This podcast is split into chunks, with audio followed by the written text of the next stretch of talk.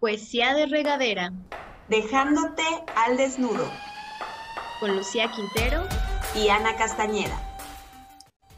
La poesía vulnera. Revela.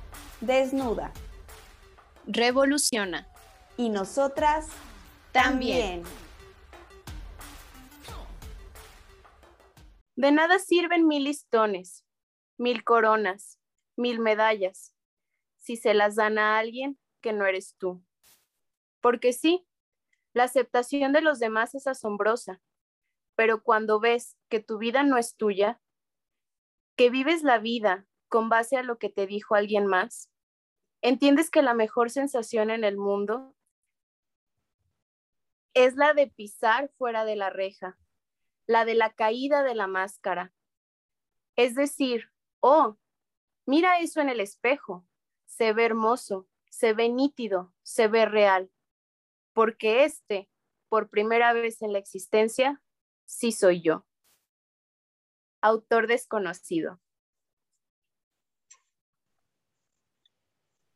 Me viene como anillo al dedo este este bálsamo para la herida, ya no le llamemos poema, porque creo que cada uno lo va a adaptar, ¿no? A, lo que esté viviendo en este momento. Y quiero hacer énfasis en la primera frase que dice, pues de nada sirve tanto si a ese alguien a quien van a dárselo estas insignias, estas felicitaciones, no eres tú. Entonces, ¿qué tanto estamos buscando el reconocimiento por lo que no somos? ¿Acaso creemos que no merecemos sin tanto adorno? Y es que en este sentido es súper interesante analizar cómo socialmente, culturalmente, se nos han impuesto muchas ideas, muchas creencias y se nos han impuesto normas que alguien más consideró que eran apropiadas dependiendo de tu círculo social, dependiendo de si eres hombre, dependiendo de si eres mujer. Y entonces te van marcando desde que eres chiquito cómo debes comportarte, eh, cómo debes actuar, cómo debes pensar y te van definiendo. O sea, creo que desde que somos chiquitos nos van definiendo, pero ya saben que a mí me encanta cuestionar, ¿no? O sea, ¿por qué? ¿En qué momento nos detenemos y decimos, estoy haciendo o actuando de tal manera porque desarrollé un criterio y esto es lo que me gusta, lo que pienso, lo que siento, aceptando las consecuencias o es lo que alguien más me dijo. Y en este sentido surgía este, como la inquietud acá por parte de mi amiga Lucía del famoso el que quiera azul celeste que le cueste. Entonces, no les vamos a mentir, este, lo que nos llevó a este texto, pues fue esa, esa frase, ¿no? Hasta cierto punto. Y ahora yo les voy a platicar un poquito de dónde viene esa expresión porque me llamó mucho la atención y se remota a tiempos muy antiguos y tiene que ver con el arte, porque para querer este, poder lograr el color azul del cielo, se tenía que conseguir el, el tono, o sea, para conseguir ese tono era a partir del lápiz lazuli de una piedra se hacía la extracción, pero era sumamente costoso conseguir esa piedra y poder hacer la extracción, a tal punto que se llegó a comparar o a nivelar el valor del lápiz lazuli con el del oro. Entonces de ahí viene la famosa esta expresión, el que quiera azul celeste que le cueste. Y esto bueno, obviamente pues las obras de arte en aquel, en aquel tiempo pues tenían, se valoraban según la cantidad de lapislázuli que se utilizaba para cada una de, de las obras, ¿no? Y bueno, nosotros lo transportamos ya a nuestra cultura y sobre todo si somos mujeres, las que son mujeres que nos están escuchando, pues más, a más de alguna, su mamá, su abuelita vino y les dijo, no, hija, date a desear, el que quiera azul celeste, que le cueste. Y la realidad es que es una idea que da mucho para cuestionar respecto a las actitudes o a las posturas que tenemos que tomar según nuestro rol, ¿no? Si eres mujer, si eres hombre, pero pues tú qué opinas al respecto, Lucía? Yo ya me enchilé. bueno, es que tiene varias aristas este tema. Abordando la parte de género, claro que sí, en mi casa se dijo mucho esta frase, no nada más para cuestión de pareja, sino en general, ¿no? Cuando quieres algo que vale la pena, hay que esforzarse. Pero justo eso era lo que confundía, porque al usar esta frase para, por ejemplo, conseguir un buen trabajo, pues decían, el que quiera azul celeste que le cueste, si un hombre quería cortejarte, se usaba igual, si querías comprarte algo muy caro, se usaba igual. Entonces empezábamos como a confundirnos y decir, ok, entonces mi valor es igual que el de un buen puesto, mi valor es igual que el de un coche del año. O sea, ¿y yo qué hago? Porque yo me cuestioné mucho tiempo esto. ¿Yo qué hago, mamá? ¿Me quedo aquí esperando a que alguien me elija? Y si nadie me elige, ¿qué? ¿en qué momento puedo elegir yo? ¿Por qué tengo que quedarme así, no? Y bueno, vienen varias cosas a mi mente. Durante el día estuve reflexionando qué me movía esta frase. Y una de las cosas fue que las generaciones antiguas se enfocaban en esta parte del cortejo como cuando más ganas tenía que echarle el hombre para cortejar a la mujer y después vino la reflexión a mí de, claro, porque toda la vida de casados era una basura. Entonces, mínimo tenían que esforzarse antes de casarse, ¿no? Entonces, después de eso, yo, o sea, pensé en las parejas que he visto crecer con esa frase y decir, no, es que tu tío, es que tu papá era un tipo, ay, no, caballero, bla, bla, ¿y qué le pasó? Ah, es que estaba fingiendo. Entonces, no sé, creo que sí vivimos en una sociedad llena de mentiras, en donde para alcanzar algo que queremos tenemos que fingir. Pero creo que empezamos muchos de nuestra época a despertar y decir, a ver, ¿qué tal que no quiero azul celeste? ¿Qué tal que quiero más un azul turquesa? O a lo mejor yo me quiero quedar en el azul marino, chinguense. O sea, no necesito alcanzar ese tono que tú estás exigiendo para mí. Eh, hablando ya de temas laborales, ¿no? O sea, no es que el que quiera azul celeste que le cueste. Y es que la carrera, la maestría, el doctorado y el curso y el diplomado y el... ¿Y a qué hora voy a disfrutar de mi lienzo? si solo estoy pensando en este azul, ¿no? Y bueno, tomando en cuenta que hablamos del azul celeste como algo divino, como una tonalidad justo, imposible de igualar. O sea, nadie puede igualar el tono del cielo. No hay manera. Podría parecerse y tal, pero las tonalidades que tiene el cielo, justo eso, son divinas. Entonces, entre más queremos acercarnos a ese ideal, a ese cielo, creo que más nos deshumanizamos y nos vamos alejando de él. Sí, interesante nuevamente, ¿no? O sea, cuestionarnos. Cada uno de, los que nos están escuchando, desde dónde se han estado moviendo y han estado aspirando a este azul celeste, a estas reglas, a estas normas que alguien más les impuso, porque el texto nos habla de eso. Vivimos limitándonos, ocultando quiénes somos, fingiendo, como lo mencionas bien. Y entonces, ¿realmente le estamos mostrando a las otras personas quiénes somos en realidad? Es un ejemplo excelente el que diste, ¿no? porque pues sí, las señoras de antaño es muy común que expresen eso, es que fulanito se desvivía en detalles conmigo y ahora Pero bueno, realmente si esas mujeres se cuestionan a sí mismas, muy probablemente ellas también estaban pretendiendo, porque tienes que portarte de tal manera y tienes que actuar de X forma para que el hombre te desee. Entonces, muy seguramente ellas también mantuvieron actitudes que no eran de ellas mismas, era lo que alguien más les había dicho que tenían que ser. Y a final de cuentas, esas medallas, esa ganancia, ese trofeo, pues es una falacia, es una mentira y no es de sorprender que vivamos en una frustración constante, porque precisamente estos deseos, este querer aspirar a algo, como en los trabajos, ¿no? Es que quiero ganar más, es que quiero llegar al puesto más alto y cuando llegas, chin, estoy insatisfecho. Y entonces eso era lo que querías, eso es lo que alguien más te dijo que tocaba y que tenías que seguir por esa línea. Entonces, eh, me gusta mucho este, este tema porque nos va aterrizando en la autenticidad.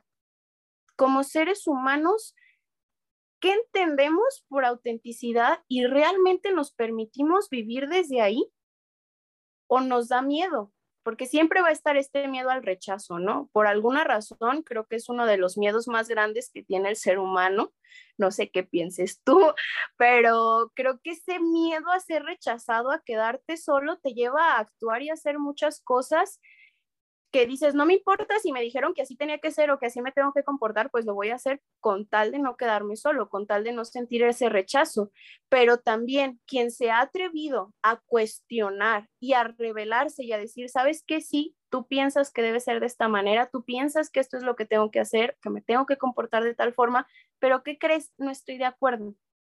Y me decido a dar este paso fuera de la reja y es una sensación de plenitud y de libertad, porque cuando el ser humano se permite ser en esencia, número uno, es, es una tranquilidad y una libertad porque de alguna manera vives reprimiéndote y esa represión genera frustración, genera angustia y genera infinidad de cosas a nivel psicoemocional que nosotros ni siquiera nos damos cuenta. Entonces, una vez que logramos pasar eso, es, es una sensación de mucha tranquilidad.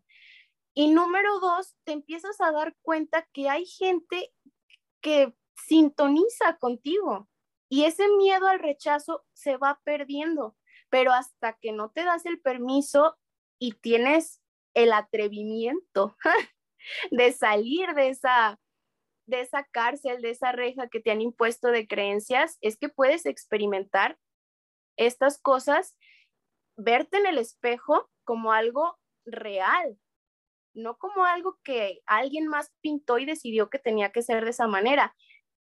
Ya no eres solo el azul celeste, eres una gama de colores increíble. Ay, es que este tema está muy bueno. Me resuena mucho em, la parte de... Ay, se me fue la idea, bien feo. Bueno, soy humana, perdónenme. Eh, justo de desnudarte ante el otro de, de lo que otros me dijeron que era, ¿no? Ya, ya me acordé. Creo que es muy importante reconocer que sí somos el otro, porque a lo mejor podemos caer en el coraje. Ay, es que me dijeron que tenía que ser, es que me embarraron de esta idea. Ok, sí, eso ya pasó. No es no es ir contra quien te dijo la idea, contra quien te la impuso, porque imagínate, a quien te la impuso se la impusieron y a quien se la impusieron se la impusieron otros. Entonces, no podemos llegar al punto de un culpable. Más bien es cuestionarnos, ¿qué me sirve?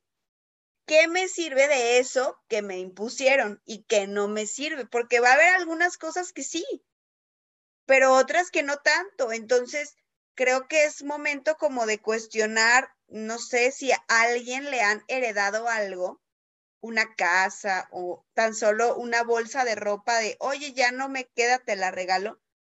Y tú te topas con, ¿qué hago con esto? Bueno, voy sacando qué me sirve, qué no, tiro, este, guardo, regalo, pero es tu decisión. Ni modo que vivas con lo que alguien más te dio y ya no lo esculques, no lo expurgues, o sea, tú ya te quedas con esa basura. A ver, no, tú eres el propietario de esta herencia, entonces tú necesitas ir como clasificando qué es lo que te sirve y qué no. Ese sería un punto. Otro punto que quería tocar es lo que decías de el rechazo. 100% parte de querer agradar a nuestros padres. Y es completamente natural. O sea, a todos nos pasa porque así es, eh, la sociedad se construye a partir de la familia. Entonces, quienes te criaron, pues inculcaron en ti agradarlos para merecer su amor. Y cuando no merecemos su amor, sentimos que estamos perdidos. Después ya no están nuestros padres y está nuestro jefe, nuestra pareja, la persona que nos atiende en algún lugar, nuestras amigas. Y después se nos ocurrió meter a la ecuación a las redes sociales y entonces hay un montón de gente esperando algo de nosotros. Pero creo que es como una barrera de un montón de gente que tienes que quitar y decir, a ver ya, o sea, el único que tiene que decidir sobre mí soy yo. Y me pasó esta semana algo súper curioso que queda ad hoc, y es que tuve un sueño muy, muy random, en donde estaba en una, en una casa, este, que en el sueño era mi casa, y estaba con mi pareja en el sueño, ¿no? Entonces, de pronto empezábamos a entrar a los cuartos y en los cuartos había personas desconocidas. Y en cada cuarto había más personas y más personas.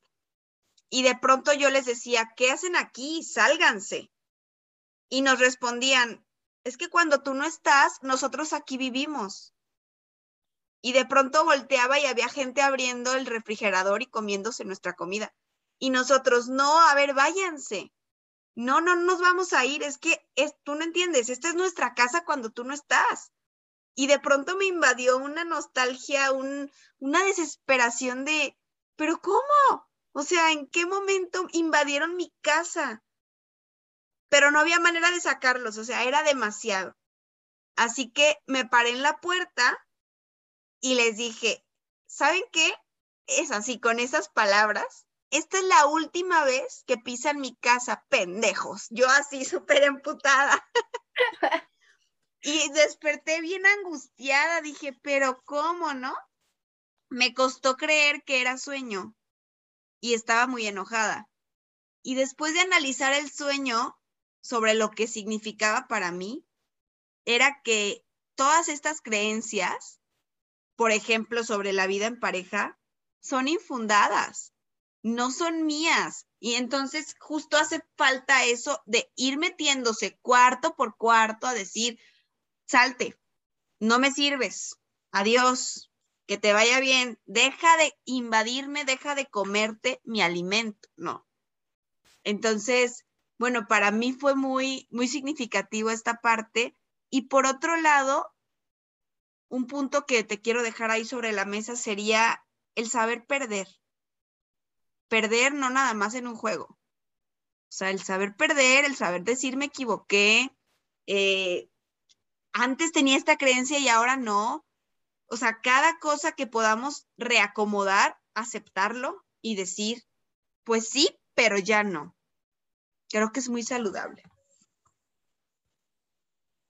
Un sueño bastante representativo y, como dices, quedó pero perfectamente al caso.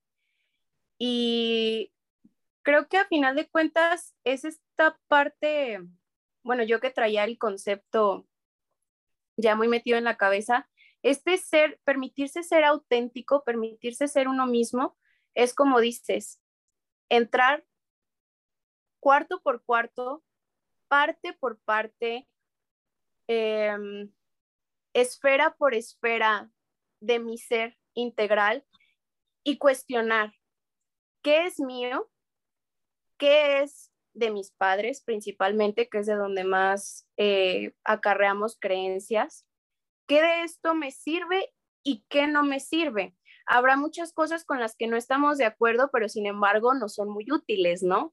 no somos perfectos y pareciera que esta parte de decir, sé tú mismo, permítete cuestionar y ser de tal o cual manera como tú prefieras, pareciera que habla de mucho libertinaje y no es así, porque todo este proceso se tiene que hacer con mucha conciencia y con mucha responsabilidad, porque cada decisión que tomes, cada creencia que decidas adoptar o dejar conlleva una consecuencia y no puedes culpar a los otros por las acciones que llevas a través de esas creencias.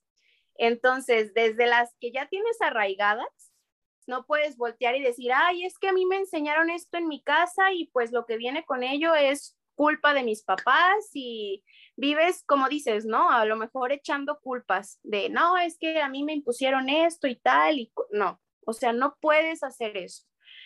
El permitirse ser auténtico es un proceso consciente y es un proceso responsable.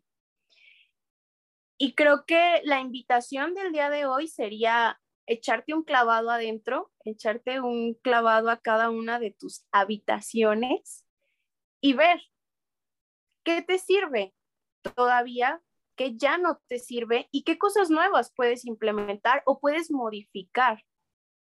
Pero siempre desde esta conciencia de que lo que sea que decidas va a tener un impacto en ti y en los otros. Y tienes que ser responsable de lo que venga con ello. También estar muy atento a qué personas nos despiertan en conciencia. Hay personas que nos mueven a decir, ah, caray, por aquí no es. Ay, no me lo había preguntado.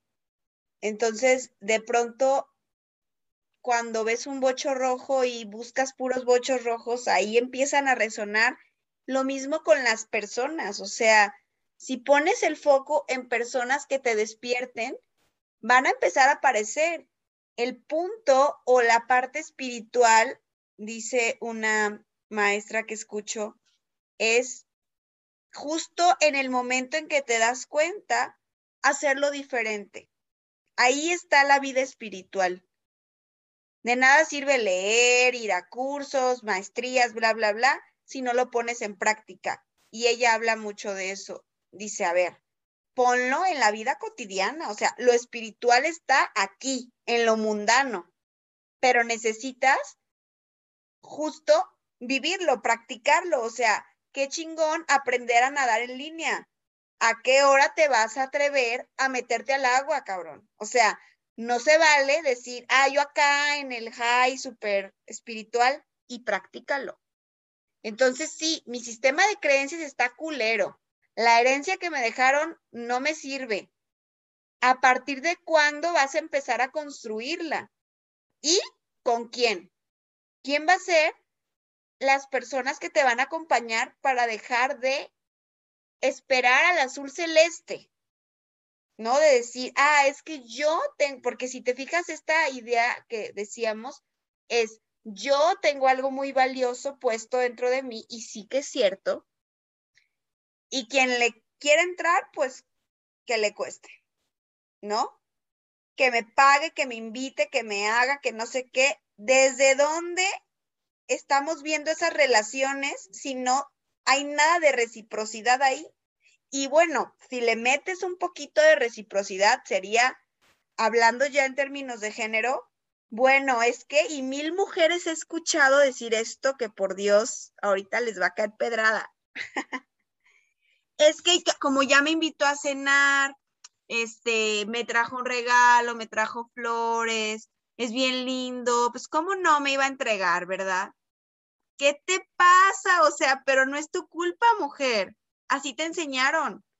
Lo único valioso que tienes es tu cuerpo. Entrégalo a cambio de bla, bla, bla. Se reduce en amor. Porque entonces nos enseñan a buscar el amor y entregar algo a cambio. La apuesta por mi parte sería, en vez de estar esperando que el otro eh, me dé todo, que estamos partiendo desde ahí de una relación no recíproca y tóxica, ¿por qué no construir con el otro? oye, yo te ofrezco esto, ¿tú qué me ofreces? No me vas a ofrecer evidentemente todo lo que necesito, así como yo tampoco te lo puedo ofrecer. Desde mi esquina te puedo dar esto, desde la tuya esto. Y desde donde, o sea, lo que no encontremos en el otro, pues ya lo encontraré en un amigo, ya lo encontraré en un trabajo, porque no soy un objeto de tu deseo. O sea, sí soy deseable, justo traigo esta parte del deseo, soy deseable, pero desde muchas aristas.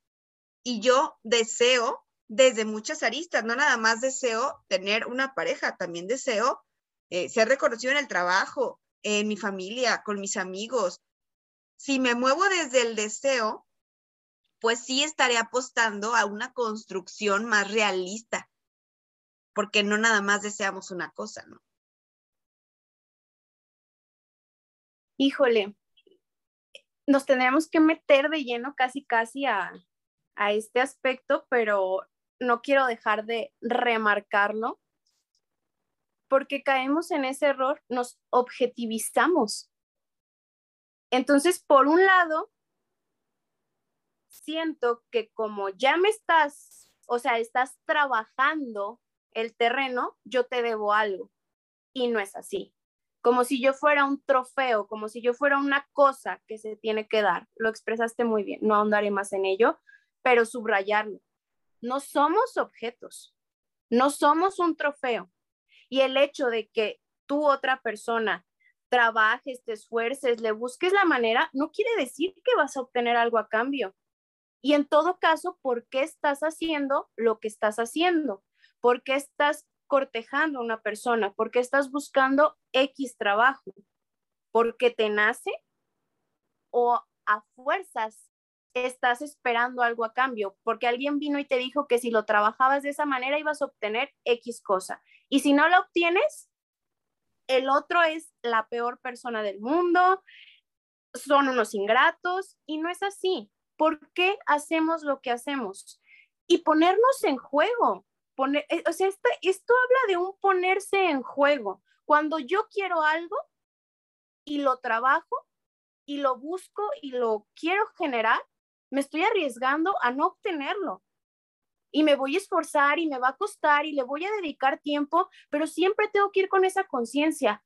Puede ser que no lo consiga, como lo mencionaste, ¿no? Estar conscientes de esa posibilidad de pérdida, pero que siempre te va a dejar una enseñanza, que vas a aprender, que siempre va siempre te va a dejar algo, todas las experiencias. Hablemos de relaciones, hablemos de cuestiones este, bueno, creo que lo estoy enfocando mucho en relaciones y en el trabajo, pero siempre, aunque no ganes lo que tú estás esperando, siempre vas a generar un aprendizaje o te vas a ir con algo de ahí. Entonces, creo que son varios puntos sumamente interesantes que no, espero que no se les olvide. No somos objetos y el hecho de que luchemos y trabajemos por algo no nos garantiza que lo vamos a obtener y no pasa nada. Hay que saber reconocer que también en eso hay riqueza y que tampoco nos hace menos. O sea, el querer decir, ay, me interesa esa persona, voy a cortejarla. Cuando tu género no es bien visto que se haga eso, no te hace menos. O sea, para nada. El que quieras quedar bien con alguien, no solamente para una pareja, sino con un amigo, con un vecino, con tu jefe, no te hace menos. Pero se nos enseñó esta parte, ahorita se me vino a la mente, la frase de a las mujeres ni todo el amor, ni todo el dinero. Chinga tu madre. O sea, esta, esto ser codo, codo de amor, ay, qué coraje me da, ¿no? O sea, como poder, ¿por qué no te puedes desbordar de amor? O sea, te reto a que te desbordes de lazuli y veas que no pasa nada, que nunca te vas a quedar sin nada. Pero ojo, nos infunden el miedo, porque entonces hay una, una enseñanza así como bien oculta de que dentro de nosotros no hay nada, hay un vacío. Y no es cierto, hay algo muy profundo. Y siento, no sé si ustedes vieron la película de Campanita, pero hay un polvillo de hadas que entonces solo le dan así como una porción diaria a las hadas para que vuelen y pues temen que, que pierdan el polvillo de hadas, ¿no? Y es como una fuente a la que solo algunos tienen acceso para repartir ese polvillo. Y es como algo guau. Y yo los quiero invitar hoy a que piensen de dónde está sacando ese poder, e, eso divino que te invade y que no, no se va a terminar, no tengas miedo de amar, no tengas miedo de entregarte, de perder, de decir, ay, la cagué, eh, de morirte por el otro. No te vas a quedar sin nada, porque ahí adentro hay algo mucho más valioso que tu idea de que no te lo mereces. Hay algo mucho más grande que ese miedo que tienes de desbordarte de amor por alguien.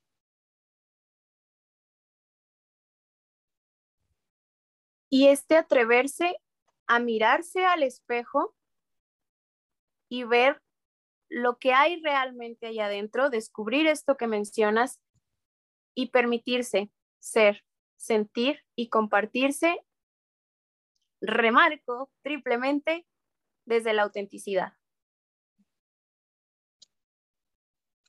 Y leyendo de nuevo el último este extracto que me gustó mucho, porque sí, la aceptación de los demás es asombrosa, pero si tu vida no es tuya, la sensación, o sea, la mejor sensación del mundo es afuera de la reja.